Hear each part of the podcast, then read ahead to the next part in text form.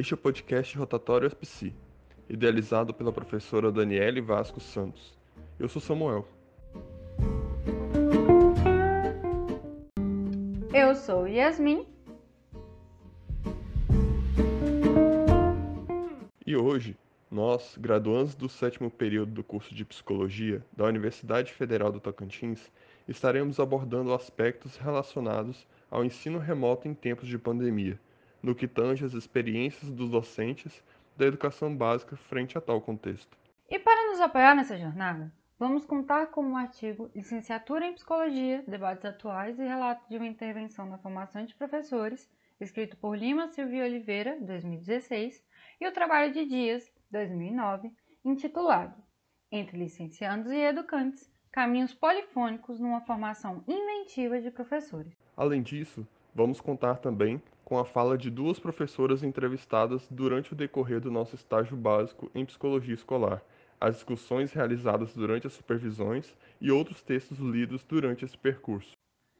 A pandemia foi declarada oficialmente no Brasil em 26 de fevereiro de 2020, período em que as aulas já estavam em andamento há pelo menos um mês na maioria das escolas brasileiras, tanto públicas quanto particulares, implicando em uma interrupção repentina naquilo que as escolas já estavam acostumadas a fazer todos os anos.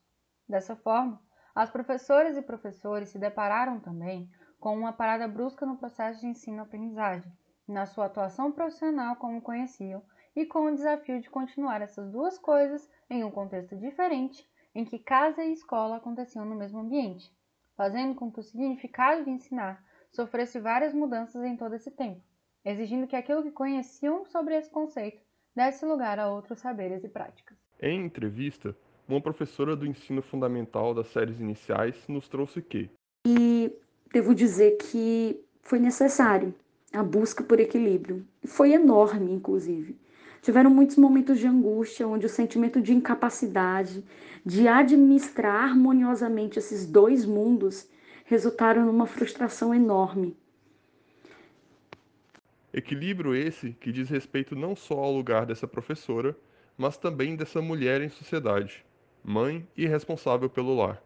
É sobre essa multiplicidade que queremos conversar, pois acreditamos que todos esses fatores se relacionam entre si e com o mundo trazendo afetos e efeitos para o que vem por aí nos próximos anos no cenário educacional brasileiro. É interessante pensar que não é a primeira vez que ensinar passa por um processo denso de ressignificação. Lima Silva e Oliveira, 2016, trazem em seu relato de intervenção um traçado histórico que relata um pouco de como o período de redemocratização exigiu que a psicologia e a licenciatura pensassem na formação educacional dos jovens que frequentavam o ensino médio, resultando na Lei 7.044 de 1982. Essa lei reformulava o propósito da formação em ensino médio, exigindo que as professoras e professores encontrassem meios de se adequar a uma imposição da lei para formar aquele sujeito conforme que estava determinado. Outras mudanças ocorreram ao longo de todos esses anos, como a Lei de Diretrizes e Bases, que alterou muito do sistema que conhecíamos, tanto em sua implementação em 1996 quanto em sua reformulação em 2016, exigindo que se pensasse em como educar esses sujeitos de acordo com o que era exigido. Para todas essas leis não havia escolha, era necessário que se fizesse como era requerido. Com a pandemia, não houve lei, mas decretos repentinos e imediatos que visavam controlar uma situação que à época ninguém sabia exatamente do que se tratava. Só sabia que era necessário. Assim como foi com as mudanças anteriores, várias professoras acompanharam tudo mudar e sofreram novas imposições sobre o que era possível fazer ou não, sem conseguir encontrar uma definição que fizesse sentido para o que estava sendo vivido. Foi preciso encontrar fôlego em um momento em que todos estávamos sendo sufocados. Durante todo esse tempo, houve muitos desafios, mas nunca um igual ao que estamos passando agora. Acredito que esse foi o maior e mais complexo, pois a minha experiência sempre foi com aulas presenciais. De repente, mudar essa realidade, uma mudança imediata para conter uma transmissão que ainda se alastra, se a saúde e a economia foram profundamente afetadas, não foi diferente com a educação. Nessa fala, além da dificuldade do momento, é necessário apontar que, Assim como trouxeram Lima Silvia Oliveira em 2016, o professor e a professora não são formados só pelo conhecimento teórico que possuem, mas também pelas suas histórias, suas emoções e seus contextos sociais. Ainda com todo o conhecimento adquirido por essa professora em sua formação e ao longo dos anos, o impacto social e emocional vivenciado por ela, que não possuía um aparato histórico para lidar com essa situação, fez muita diferença no que tange a sua atuação profissional, pois tratava-se de desafios completamente novos, tanto para ela quanto para o campo educacional. Considerando ainda o contexto histórico e social, é importante ressaltar que essas profissionais são, antes de tudo, e em sua maioria, mulheres com papéis sociais muitas vezes pré-definidos, que implicam em uma jornada de trabalho muito mais intensa, pois tem que conciliar a vida profissional fora da casa com a de dentro. O papel da mulher em sociedade não foi algo adquirido com praticidade. Brigamos por espaço desde o início e até hoje temos que dar conta do mundo que tínhamos, que eram os afazeres domésticos, o seio familiar, e daquele que conquistamos, que foi o ambiente profissional. Dessa maneira, também é necessário pensar em como a pandemia afetou essas mulheres e como isso as afeta como professoras. A pandemia deu um zoom a tudo isso, maximizou todos esses contextos. Inúmeros foram os conflitos: conflitos de horário, de compromisso, de agenda, de ambiente. No contexto educacional, então, enquanto educadora, esses dois ambientes, esses dois mundos eles foram aglutinados, literalmente, pois passei a ter casa e trabalho dentro de um único espaço. Na fala dessa professora, é possível notar que a casa não aparece apenas como lugar de descanso, mas como lugar de trabalho. Um trabalho de muitas mulheres que não é visto ou remunerado, que aparece nos discursos como atrelado ao fato de ser mulher, que cobra da mulher que esta consiga ser uma supermãe, super esposa e super profissional, cuidando de tudo e sendo excelente em tudo.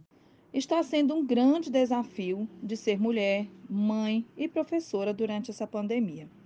Como moro em uma casa pequena, tive que transformar o quarto de, minhas filhas em uma sala de aula, um verdadeiro cenário para poder dar aulas criativas. Apesar de ter o apoio do meu esposo, a mulher tem um trabalho maior por mais que o pai ajude, mas a mãe acaba ficando com a maior parte. E essa percepção também se confirma entre as mães de, de, de meus alunos, que estão sempre dispostas a acompanhar as atividades. É interessante destacar que esse processo de ser professora, mãe e mulher sempre aconteceu. Entretanto, era geograficamente melhor delimitado.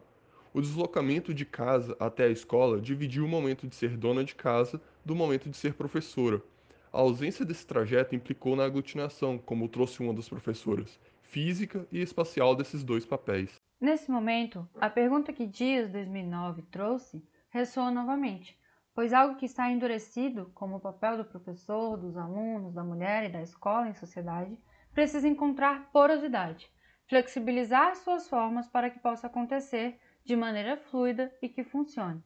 Foi necessário que muitas professoras ressignificassem não só o que é ensinar, mas o que é ser uma professora, mãe e mulher ao mesmo tempo, bem como o que é ser aluno, sujeito, filho e criança ou adolescente. E também como deve ser essa relação professor-aluno.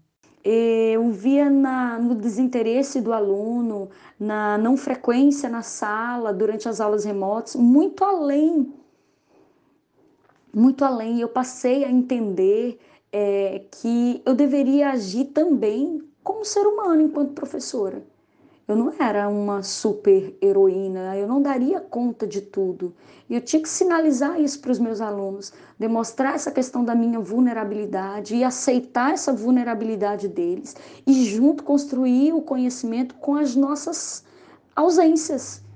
Entendeu? É possível visualizar na fala dessa professora algo que Mbembe trouxe em seu texto publicado no ano passado, O Direito Universal à Respiração, sobre a necessidade de uma interrupção consciente capaz de produzir mudanças na lógica que atua sobre os sujeitos e sobre a qual esses sujeitos estavam atuando, capaz de resgatar a humanidade e a capacidade de ser humano, de carne e osso, que vive e que morre e que está consciente sobre a própria vida e a vida do mundo, sendo capaz de conviver com outro humano e as outras vidas. Entretanto, é importante lembrar que esse não é um processo totalmente possível a todos, principalmente pela complexidade do momento e de ocupar tantos espaços ao mesmo tempo. Como uma das professoras bem relatou, não só a saúde e a economia terão processos a serem revistos, mas a educação também. Ainda existirão várias implicações que não têm como serem medidas ou previstas agora. Impactos que as áreas tanto da pedagogia e licenciaturas quanto da psicologia escolar terão que lidar por muito tempo no futuro. Pois se o isolamento trouxe a saudade do contato, o que o restabelecimento deste, após tanto tempo, poderá trazer? Por fim, esse resgate da professora como um sujeito perpassado por todos esses outros contextos e um sujeito do devir permite que se pense a partir desse momento sobre uma educação mais humanizada e orgânica, no lugar de uma dinâmica enrijecida e produtivista, que visa que os alunos e professores apresentem um bom desempenho em qualquer situação, inclusive durante uma pandemia capaz de paralisar um sistema mundial.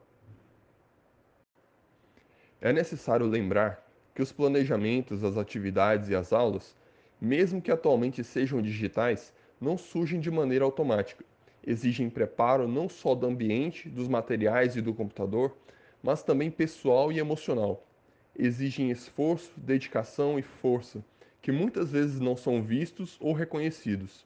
Vale lembrar que essas professoras podem ter vivenciado como quaisquer sujeitos vários lutos durante essa pandemia que já levou mais de 550 mil dos nossos.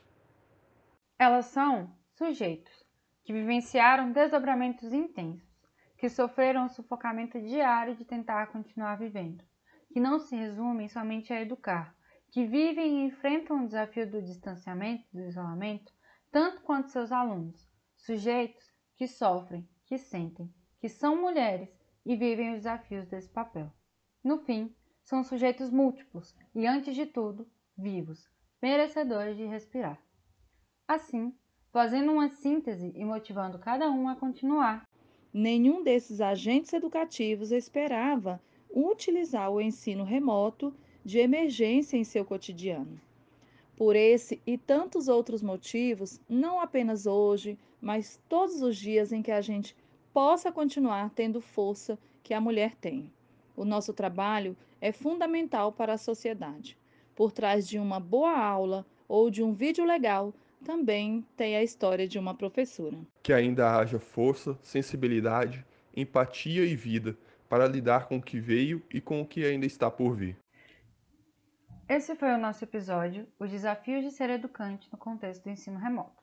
Obrigada por escutarem e espero que lembrem-se: por trás de uma boa aula ou de um vídeo legal, também tem a história de uma mulher. Esse podcast também contou com a participação e produção de Luana da Silva e Caterine Soares, alunas do décimo período do curso de Psicologia da Universidade Federal do Tocantins, e com a orientação da professora Daniele Vasco Santos. E o aluno não saiu para estudar, pois sabia o professor também não estava lá. E o professor não saiu para lecionar, pois sabia que não tinha mais nada para ensinar. No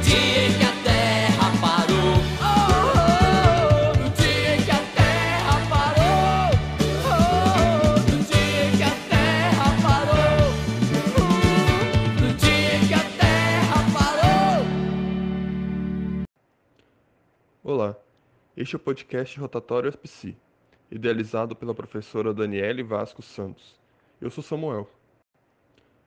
Olá, este é o podcast Rotatório SPC, idealizado pela professora Daniele Vasco Santos. Eu sou Samuel.